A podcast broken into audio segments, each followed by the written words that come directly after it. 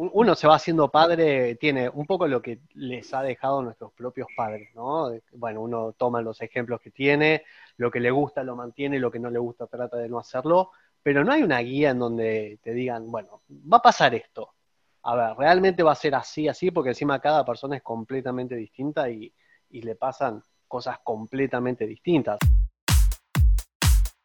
Bienvenida a Powercast, un podcast dedicado a mamás poderosas, donde distintos invitados tratarán desde su experiencia temas para una maternidad saludable. Soy Paulina Crespo. ¿Estás lista para convertirte en una Power Mom?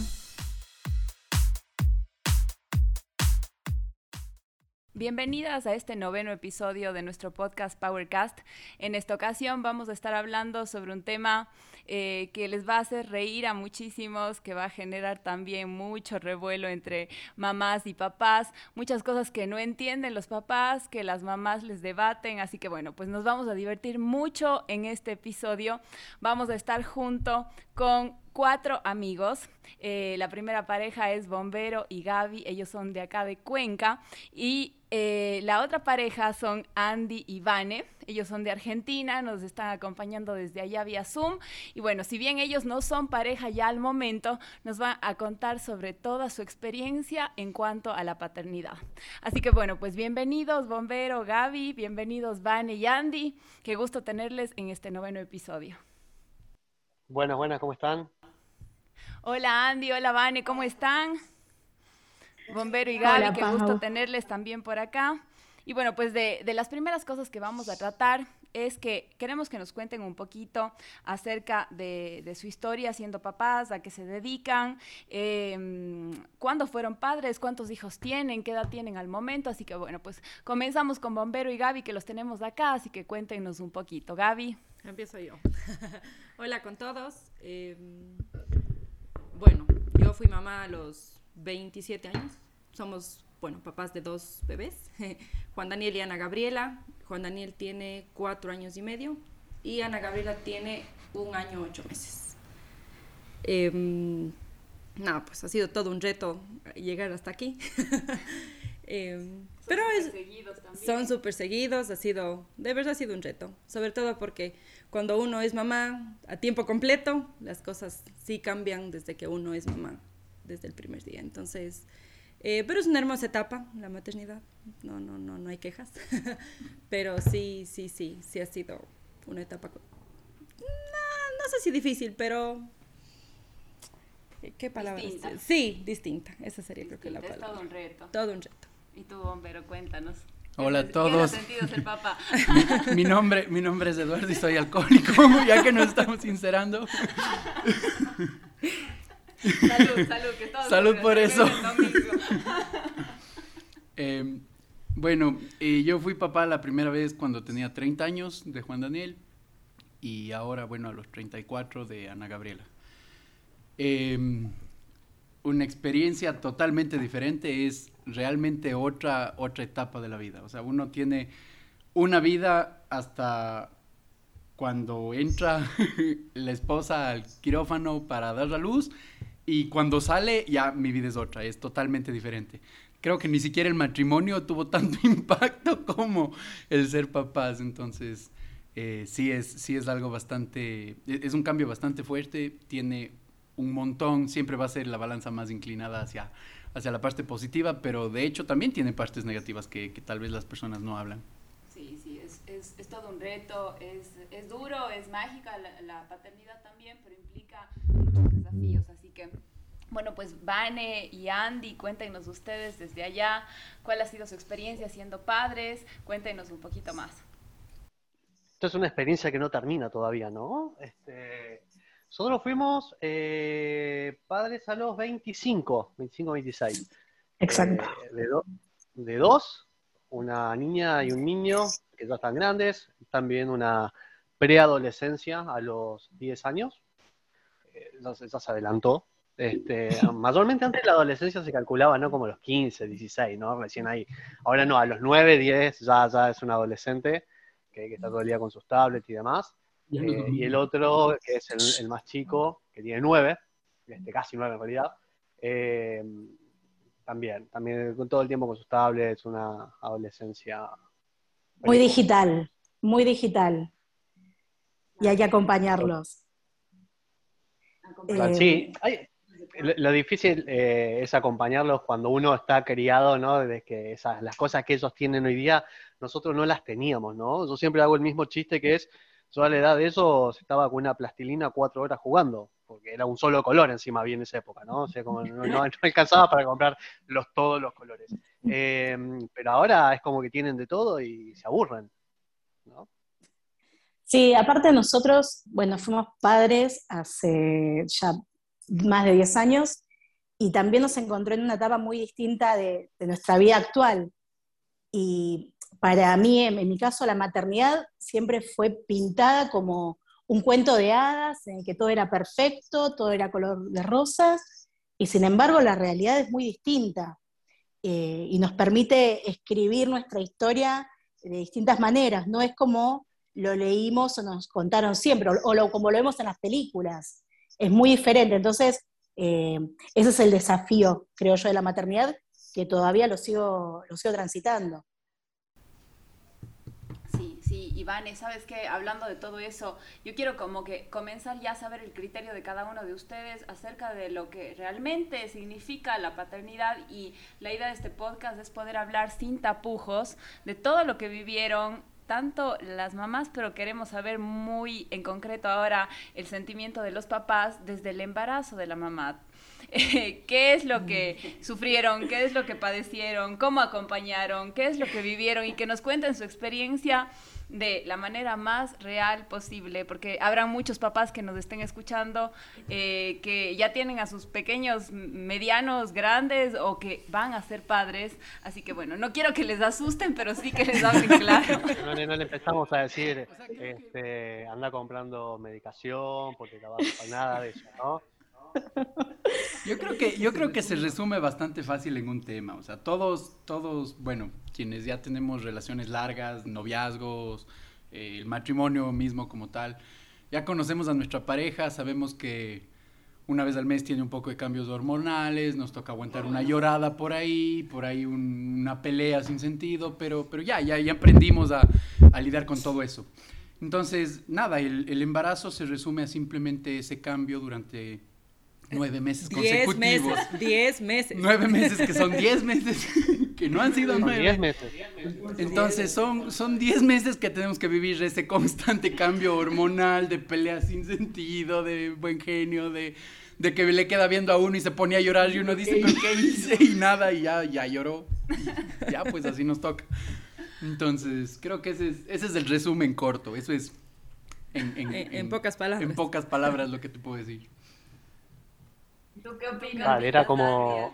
No, no, era, es, es como. Bueno, todo eso que. Bueno, sí, una peleita se potencia masivamente durante, vamos a dejar 10 meses, ¿no? Ya lo dejamos establecido que las 40 semanas de embarazo implican 10 meses en la lógica masculina. porque eh, no, porque, a ver, eh, hay un tema que es muy, muy loco, que es, eh, hay una potencialidad de, del conflicto, pero no es de que hay un problema, sino es que todo se siente más.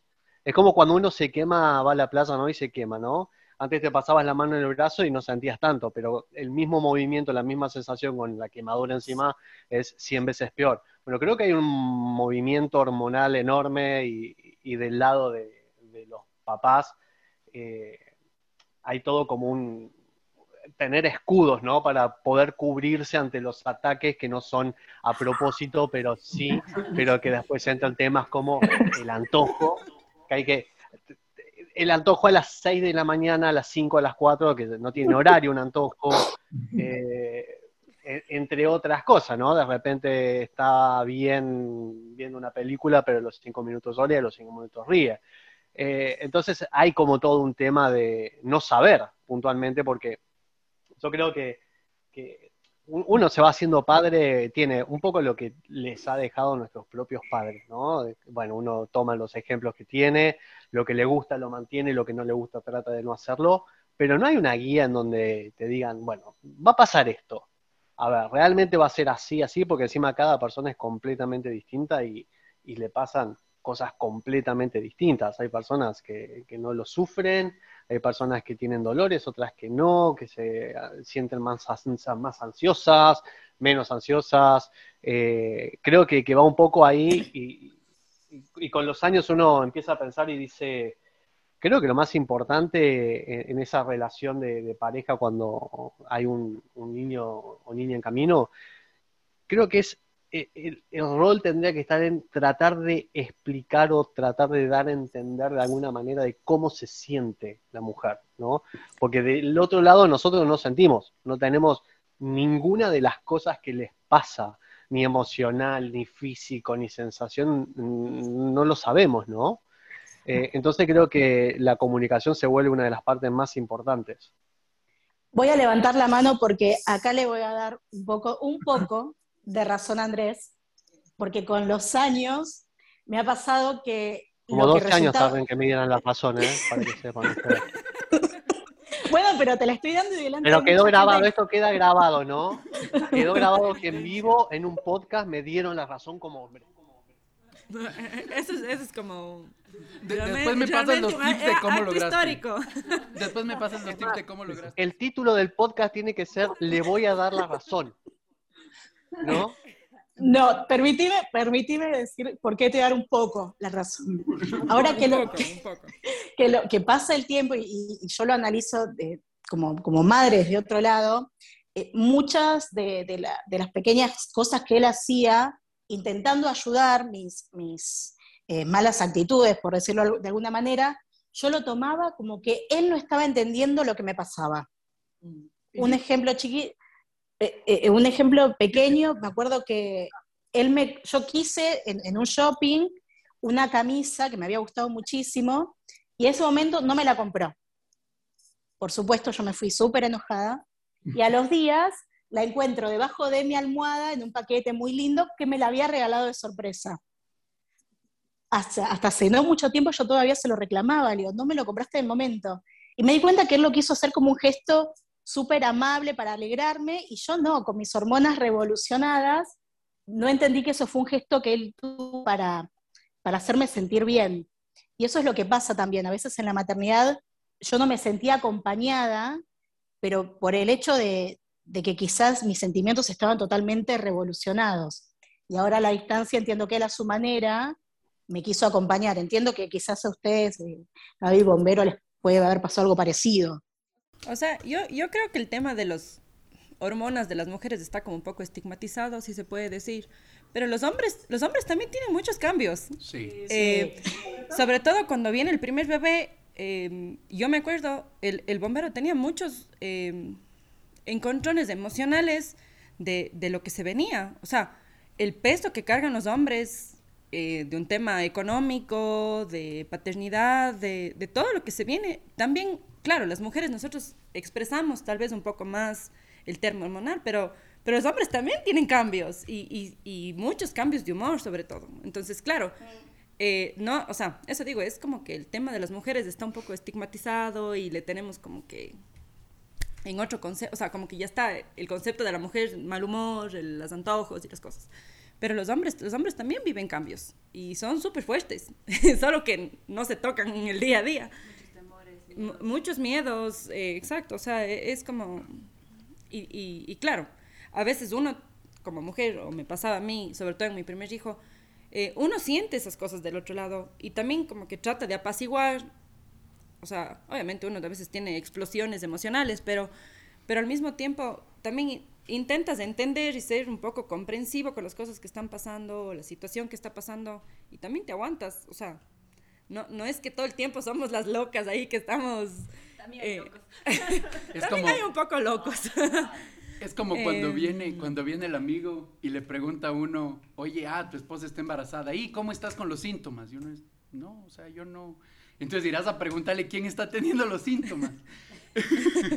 no, en realidad yo creo que lo que dice eh, la Gaby es, es verdad. Lo, Tal vez el, punto es que, bueno, primero eh, se habla mucho más de los cambios hormonales y de los cambios en la mujer y, bueno, físicamente es quien tiene los cambios. Claro, somos como el centro de atención, pero... Pero, y, tal, vez, y tal vez también es por el hecho de que el cambio, estos cambios que describe Gaby en, un hombre, no son cambios tan explosivos o tan repentinos como es en el caso de una mujer, sino tal vez son, son temas que van calando en la cabeza, en el cerebro de, de, cada uno de nosotros y, y, a la larga, o sea, cuando, cuando es al menos el primer hijo, uno realmente no tiene idea de qué esperarse y por más de que tengas sobrinos, tengas eh, hermanos chiquitos, tengas amigos súper cercanos con hijos recién nacidos, nada es igual a lo que, a lo que te toca a ti. O lo que esperan. y a lo que vives tú. Y, y, todo lo que puedas imaginarte o lo, o lo, que te puedan contar no va a ser igual a lo que te va a tocar vivir porque cada persona a la final termina viviendo su propia experiencia. Y, y es tanto así que, que uno bueno, en nuestro caso ya tenemos dos, dos, hijos, ¿no? Entonces ya venía el segundo hijo, embarazada Gaby, y listo, tranquilos, ya tenemos todo ordenado, ya sabemos cómo va la cosa, ya sabemos cómo tiene que hacerse. y, el rato del rato nada es igual. Y caímos en pandemia. nada es igual. Bueno, la pandemia fue un factor, pero nada es igual. O sea, eh, un embarazo no es igual a otro, incluso en la misma mujer, con, con, el mismo papá, con el mismo hijo, con la misma situación, no es igual. Y, y, bueno, ya los hijos después, ni hablar. O sea, criar un hijo y después criar otro hijo no es igual. Y eso también es parte de lo que afecta, supongo. Y la crianza tampoco es la misma. Para uh, nada. ese es otro mundo. ese es otro mundo. Los, primeros días de los llantos era ¿qué le pasa? ¿Qué le pasa? Ay Dios, no sé qué le pasa, ¿qué le pasa? En el segundo ya es nada, nada, ya está, eso se le va a pasar. No, no, le pasa nada, no le pasa nada. bueno, a, nosotros nos pasó al revés. Teníamos, eh, nuestro primer bebé cogió chupón. Entonces, lloraba, nada, ponle el chupón, no pasa nada. En las noches, ponle el chupón y se queda dormido, no pasa nada. Y, y en realidad eso funcionaba. O sorpresa, nuestro segundo hijo decidió no coger chupón. Claro, no Entonces llora y no hay fuerza humana, de... hacerle callar.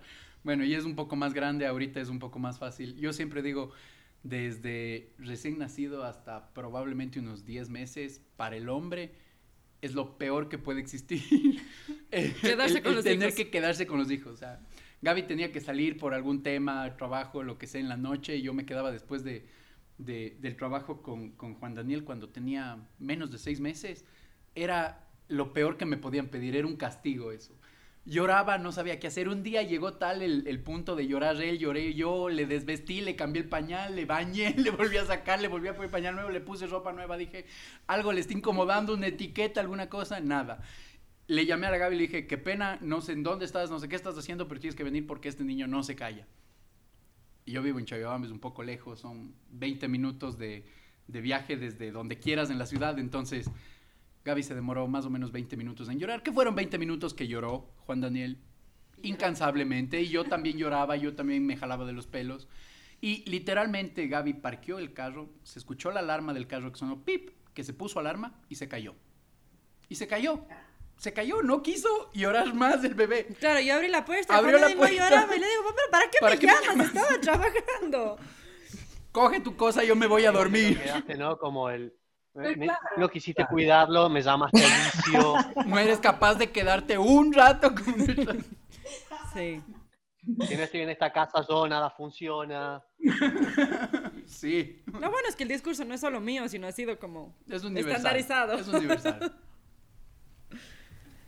Sí, o sea, yo creo que ese sí es un tema que eh, yo creo que sí sienten frustración muchas veces los papás de que, como en esta historia del bombero, que hay ciertas cosas que, que solo una mamá puede resolver. Y muchas veces está atado el tema de la lactancia en un inicio, porque llega ese punto que el papá dice, no puedo hacer más, así sea en las malas noches, eh, cuando los bebés se despiertan, dice, bueno, ya me levanto a darte el apoyo moral que necesitas y, y de ahí no puedo hacer absolutamente nada más.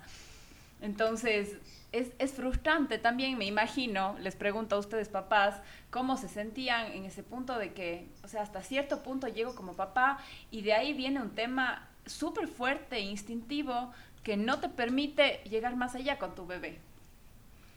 Sí, es, es verdad, es, es frustrante.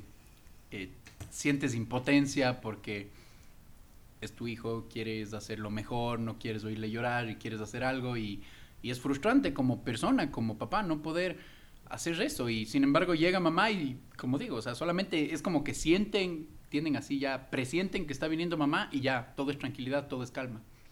Pero bueno, en mi defensa voy a decir que con... Cuando no tenés defensa, bombero, acordate. Cuando venía nuestra segunda hija y Gaby estaba embarazada, Y, bueno, ya tenía la panza un poco más, más grande, ya se notaba el embarazo, ya tenía que poner unos ciertos límites con, con Juan Daniel, con nuestro primer hijo. Entonces, ahí en mi defensa se viraron las cosas. y Juan Daniel empezó a, a, depender mucho más o a querer estar mucho más tiempo conmigo que con ella. Entonces, había que acostarle a dormir. Mami, no, tú no, fuera. Quiero con papi. Claro, quería irse al baño. Mami, no, tú no vengas. Quiero con papi. Y se caía y se golpeaba la rodilla o se golpeaba algo y empezaba a llorar y se iba la mamá a decirle, ay, mijito, ¿cómo estás? No, tú, quítate de aquí, no quiero saber nada. Entonces creo que, bueno, al menos en ese punto llegamos a sentir lo mismo eh, por, por al menos una vez. Eh, que es no, no, ser el favorito o no ser el preferido de ese que sí es tu favorito y sí es tu preferido y es la persona por la que das la vida. Entonces, creo que esa es la parte dura. No sé, Andy, si viviste lo mismo. Es momentáneo también, ¿no? Eh, a ver, los, los nuestros tienen muy, muy poquita diferencia entre uno y el otro.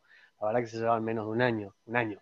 Este, entonces eh, no, no, tuvieron esa separación de, tiempo. Pero la verdad que mm, eh, los de ustedes son chiquitos todavía. ¿Habías dicho, Gaby, cuatro? ¿Cuatro qué? cuatro años. Cuatro hijos. ¿Cuatro hijos? ¿Cuatro hijos? No. No, no. Eh, no, no, no. cuatro años tiene. Sí, sí, yo sí creo que... Eh, tres años... No, cuatro años y medio. Va a cumplir cinco en septiembre. Eh, disculpen, el papá es desmemoriado genético, no sabe cuánto tiempo tienen los hijos. Pensé que se refería a la diferencia entre el uno y el otro. Dame chance. eh, no, el Juan Daniel tiene cuatro años y medio y Lana Gabriela tiene un año y ocho meses. Tienen casi tres años de diferencia.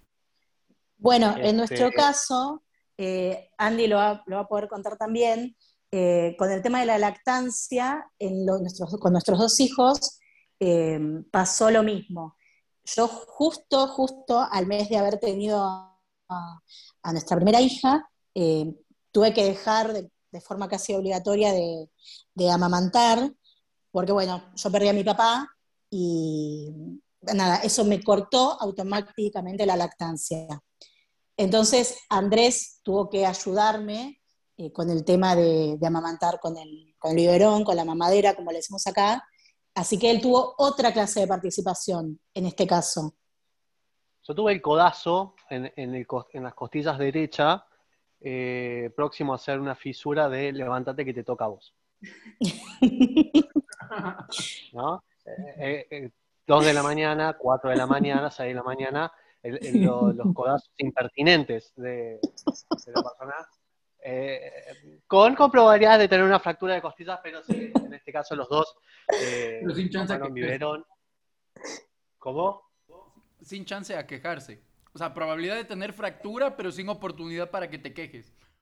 Que si te quejas es el golpe más la rectificación verbal.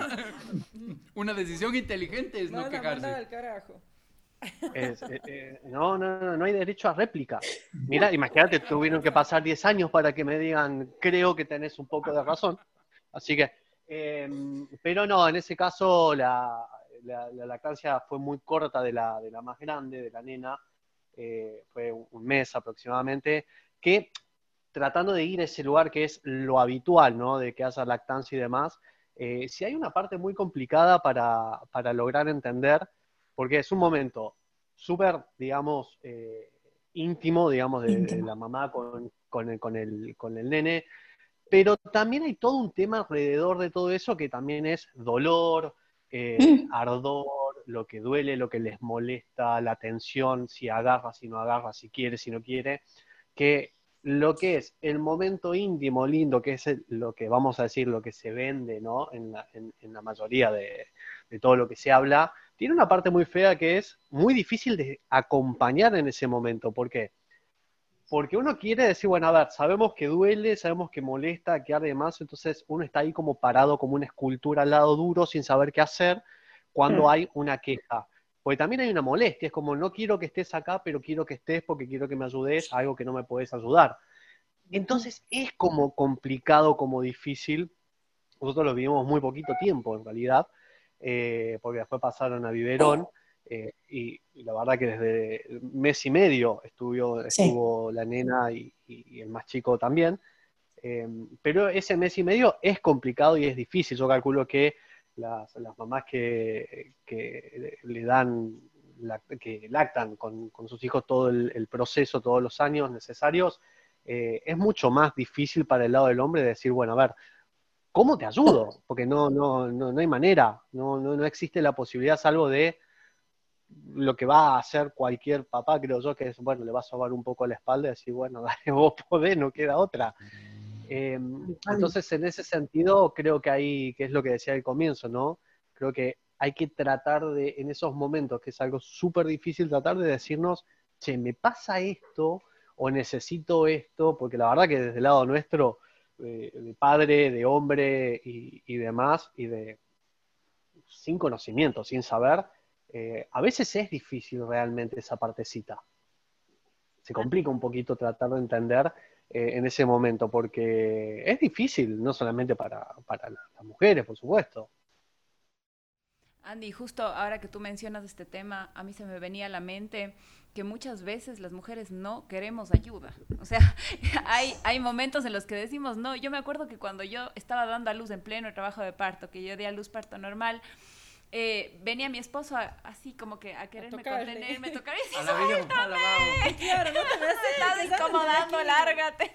O sea, porque uno está, y así, o sea, ese es solo el comienzo, ¿no? Hay momentos en los que uno dice, no, necesito ayuda, o sea, entorpeces las cosas, y ese es un tema negativo, o sea, eh, que debemos cambiar las mamás. Porque muchas veces decimos, no, es que el papá no le viste de la manera correcta, no le baña de la manera correcta, no le da de comer de la manera correcta, y nos cargamos y nos cargamos esas cosas, y llega un punto que el papá dice, bueno, entonces no hago nada. O sea, si... O sea, a, nosotros, por ejemplo, a nosotros nos pasó con el Juan Daniel, claro, el bombero se levantaba religiosamente cada tres horas cuando le tenía que dar de lactar, y claro, o sea, no en una manera negativa, pero, pero sí, por ejemplo, se levantaba a acompañarme, me decía, me daba hasta pena, decía, pero ¿para qué te levantas? O sea, no... no molesta ni siquiera no molestes, sino, sino duérmete porque no haces nada. O sea, prefiero que por último estés descansado y te levantes a las 6 de la mañana y te hagas cargo desde las 6 hasta las 9 o para yo poder dormir. O sea, no, en un mal plan, sino como que... como, como dice Andy, nos levantamos por miedo. De la cama, y como dice Andy, parado al filo de la cama, viéndole lo que está dándole de lactar y diciendo sobándole la espalda y diciéndole, dale, tú puedes. Porque en verdad uno no puede hacer nada, pero bueno, al menos eso nos pasó con, nuestro primer hijo. Es que es, la impotencia de, ver que no puedes dormir, que, tu esposa no puede dormir, que, que, no, que no le está pasando un buen momento y, y tú, o sea, le ves como injusto, me doy la vuelta y es más, apaga la luz porque voy a dormir. Entonces tratas de acompañarle de alguna manera. Y claro, del otro lado hay el más bien, no me acompañes. Y eso, y eso que, por ejemplo, en el caso de Lana Gabriela, las cosas fueron totalmente distintas. Eh, el hecho de nosotros tener una bebé pandemia em, cambió mucho, porque el, el, Lana Gabriela y obviamente nosotros al estar encerrados en la casa y el bombero también todo el día, llega un rato en el que dices, en cambio, ya, ya, ya no quiero que estés aquí. porque no, o sea, porque no, como que uno quiere hacer ciertas cosas o, con el primer bebé uno tenía una rutina en el que, claro, el papá a fin de cuentas iba a trabajar. Y en el segundo bebé, que nosotros que tenemos una bebé pandemia, como que quiere que se vaya a trabajar para seguir esa rutina y no hay tal caso. Y claro, son mucho más, bueno, en mi caso fue mucho más apoyo el hecho de que Lana Gabriela y el bombero esté presente en la casa durante la pandemia. O sea, sí, sí es diferente. No, pero a la primera que de los bomberos pude coger para salir a hacer algo, ayudar en algún lado, ir a entregar kits de alimentos a la gente. Ah, no, le, le la puerta en la casa. O sea, mi trabajo me tardó más de un año regresar a trabajar, pero al menos por ahí me agarré para irme. Y sí, es, esa fue la parte dura, creo, de la pandemia, estar encerrados los cuatro en, un, en, un, en una casa eh, sin poder salir, sin poder eh, ver la luz. Sí, a ratos nos matábamos, nos jalábamos de los pelos. Hacemos una pausa a esta conversación para hablarles sobre el Power Tip de esta semana. Y es que es súper importante, así como en el aspecto físico, en el fitness, que debemos tener paciencia para ver los resultados a nivel salud, a nivel estético. Es muy importante también aprender de la paciencia que nos tienen nuestros hijos y nosotros ir generando poco a poco esa misma paciencia con ellos. Bueno, verán, para ir cerrando ya este podcast, porque nos encantaría quedarnos horas de horas, pero entendemos que tienen un tiempo limitado estos papás. Así que bueno, pues quería yo preguntarles, ¿qué es algo que ustedes quisieran aprender del rol de ser mamá o de papá que aún no hayan desarrollado? A peinar. como, como les decía, tengo una pequeñita de un año y medio y cuando me toca hacerle, eh, arreglarle, prepararle a mí en las mañanas, todo bien, le puedo cambiar el pañal, puedo bañarle, puedo vestirle, puedo todo lo que tú quieras, menos peinarle. No, no, y la clase de combinación de colores, dijiste usted, falló. falló, falló. No, no, no, hay, que ir a hacer, perdón, una salvedad. No, nosotros los papás nos encanta darle la libertad a los hijos para que se vistan como quieran. ¿Qué, ¿Qué excusa barata, por favor? No hay nada más lindo en la vida que ver cómo tus hijos se visten por sí mismos. Es maravilloso, crecen, aprenden. Andrés, la vida no es como ellos piensan. Andrés, me, me, los has traído a casa vestidos de payaso. Por favor, ni un color combinaban. Caja fuerte. El color es lo de menos. Es, capaz de ponerle pantalón de pana rojo con. ¿Cómo estaba vestido hoy día? Hoy día. no sé tan específica. Para todo esto es un pantalón que ni siquiera le daba. O sea. Mira, todo esto se soluciona fácil. Gabriela, tú cuando arreglas, tú cuando arreglas el, el, el closet del armario de, de, nuestra bebé, deja haciendo ya las combinaciones listas. Entonces yo cojo una combinación y listo, le pongo eso y queda a tu gusto. Pero, pero para colmo, en el cajón tenemos ropa aún de 12 meses y mi enana es un poquito, no tan enana, es bastante grande. Y aunque no tiene dos años aún, usa ropa de tres años. Entonces, claro, podrán imaginarse cómo les queda el pantalón de 18 meses. Claro, yo veo 18M, digo, chévere, mi hija tiene 18 meses, este le queda. Pero no le queda, no es mi culpa. En la mitad del rabo. No. Se le sale, a pobre no podía subir la pierna hoy día así para subirse en la banca. No. Bueno, pero Gaby, usted sí de tener que aprender algo así del rol de papá o no. Así que, en buen plan, en buen plan, ¿qué me gustaría aprender como papá?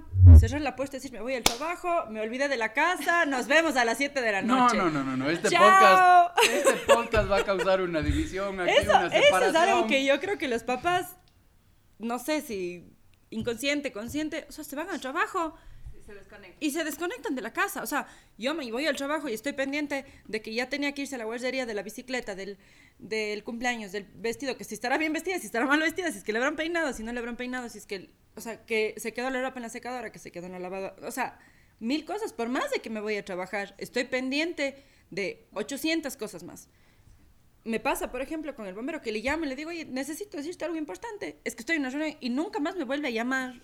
Y nunca más la cosa importante que obviamente conlleva a la casa, o sea, me vuelve a llamar. Entonces, claro, es como... Eso sí es algo que, por ejemplo, como mamá, me cuesta mucho. Hay días, o sea, semanas que tengo muchas cosas en la cabeza. Y claro, reviento porque tengo mucha carga de cosas que... que claro, él se fue, dijo, chao, me voy y llega a las 7 de la noche y ya es la hora de la bañada, de la pijama, de la dormida, no sé qué. Y obviamente uno está agotado. Él también te duermes y ya nunca más volviste a hablar.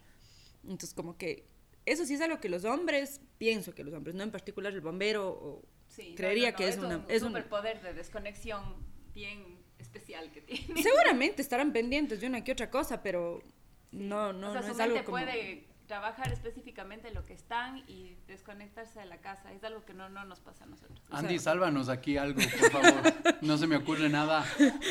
por, eso estamos, por eso estamos dos aquí. Yo estoy, yo estoy haciendo, yo estoy comprando un vuelo a México ahora. Seguro. estoy, sacando, hola aerolínea, sí, un vuelo a México, por favor, Guadalajara. Seguro. No, pero más allá de la broma, lo que nos pasa a mí también, y por lo visto a Gaby le, pasa lo mismo, es el, no tener esa capacidad de delegar, porque los papás, en muchos casos, no tienen eh, esa atención que tenemos nosotras. Por ejemplo, algo que me gustaría aprender, al margen de delegar, es aprender a jugar a, la Xbox o a alguno de estos videojuegos. Yo te enseño. Porque es algo bueno, ahí está, es algo que Andrés hace muy bien. Y por ejemplo, ayer durante toda la tarde, mientras yo me tomé un ratito para hacerme las manos, él estuvo jugando con nuestro hijo toda la tarde, siendo que había tarea del colegio para hacer, que Andrés nunca se enteró. Pero la tarea tenía fecha para el 31 de marzo. estaba la noche decía, haga la mamá. Claro, como hay tiempo lo tengo que hacer yo. Entonces es algo con lo que lucho a diario, esto de poder delegar, porque lo podría haber hecho con el papá, y no, lo va a hacer conmigo porque yo sé que conmigo lo hace mejor. Pero Andy podría haberlo hecho. Es que tenía fecha 31 de marzo, que era lo de las Malvinas. Les dijera que se van a separar en esta discusión, pero creo que eso ya... Nosotros estamos a tiempo aún. Lo estoy considerando, de hecho. Andy, ¿tú, ¿tú qué aprendes del rol de mamá? Yo, quería decir algo antes que, me parece que, lo hemos hablado mucho con, con Vanessa y, creo que a veces pasa esto de, no sé si es solamente saber delegar, sino que creo que eh, la crianza también, voy a poner un ejemplo muy, muy particular que tenemos. Yo tengo un tema que, mm. lo, trato en terapia. Sé lo que vas a decir. A mí no me gusta llevarlos a la plaza. No me pregunten cuál es la razón realmente, eh, pero hay algo que no me nace de adentro mío de decir, bueno, vamos a ir a la plaza. Vamos a ir a los juegos, a la plaza, a jugar, a patear una pelota, no me sale.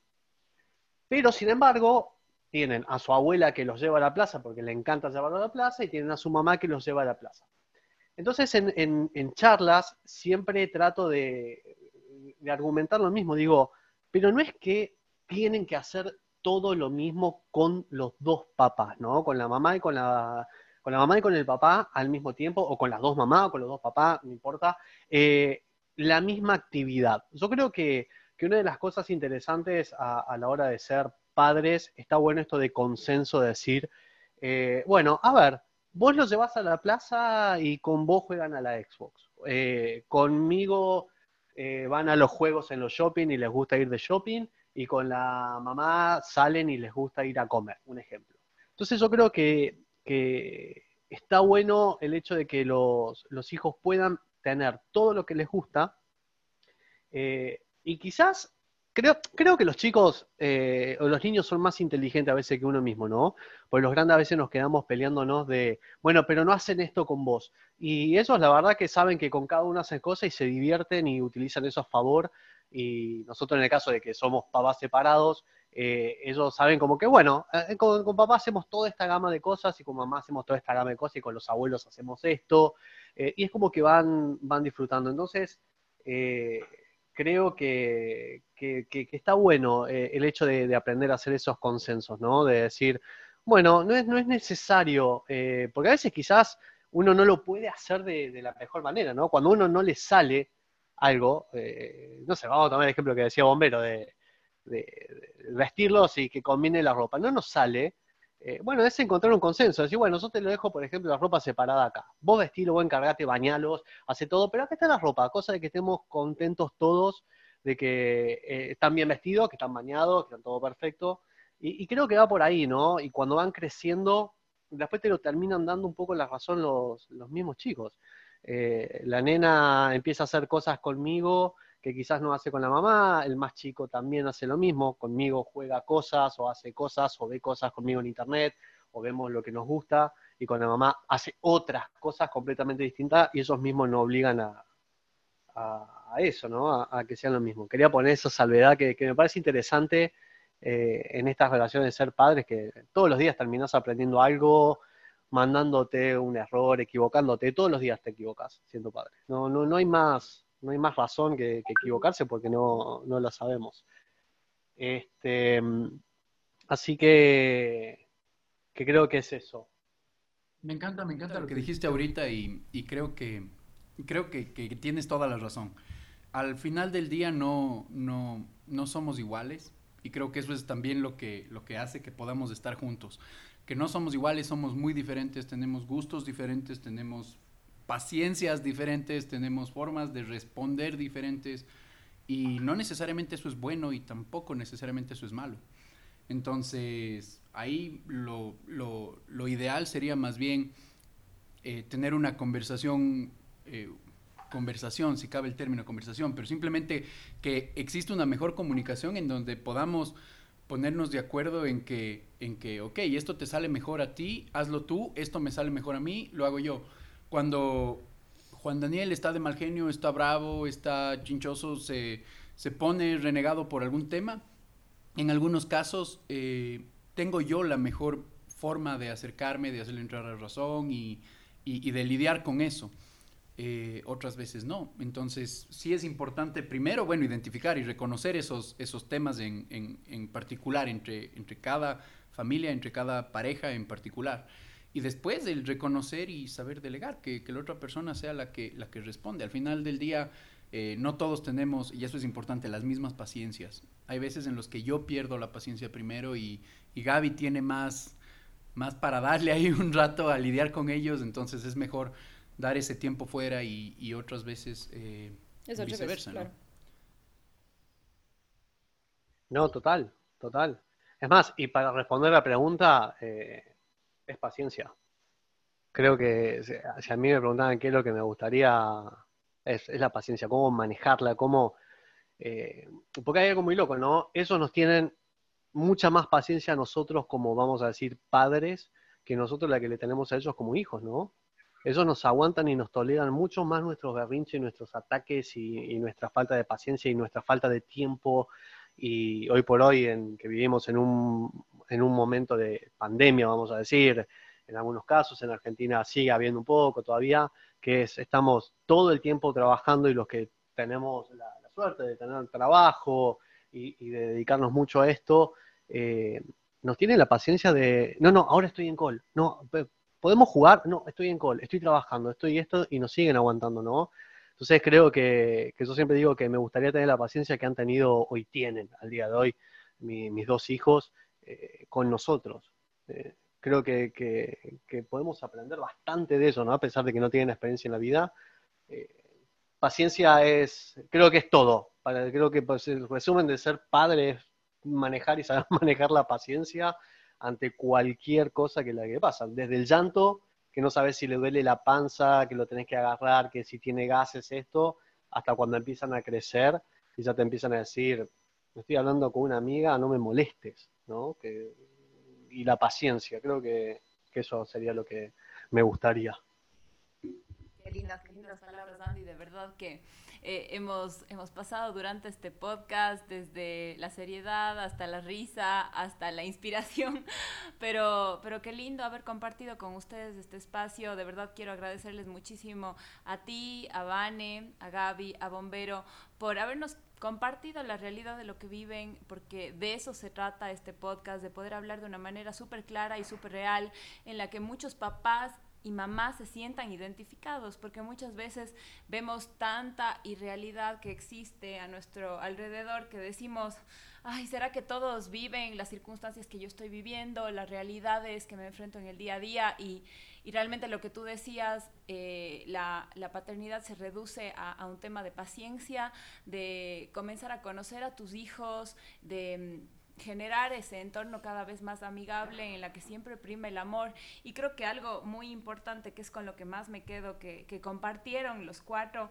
es ese tema de complementarnos como padres, más allá de que estemos juntos o separados como pareja, pero eso es lo que enriquece la paternidad, de que somos muy distintos, eh, mamá y papá, pero que de una u otra manera nos complementamos para ser la mejor versión para nuestros hijos. Así que quiero agradecerles muchísimo, espero tenerles en un próximo episodio, así que ya estaremos igual pensando próximos temas, pero muchas gracias por, por compartir esta mañana eh, tan linda y, bueno, pues de, de, tanta riqueza, de tanto conocimiento, de tanta realidad con cada uno de los padres que nos escuchan. Muchas gracias. Muchas gracias, Pau. Cuenten con nosotros para lo que necesiten.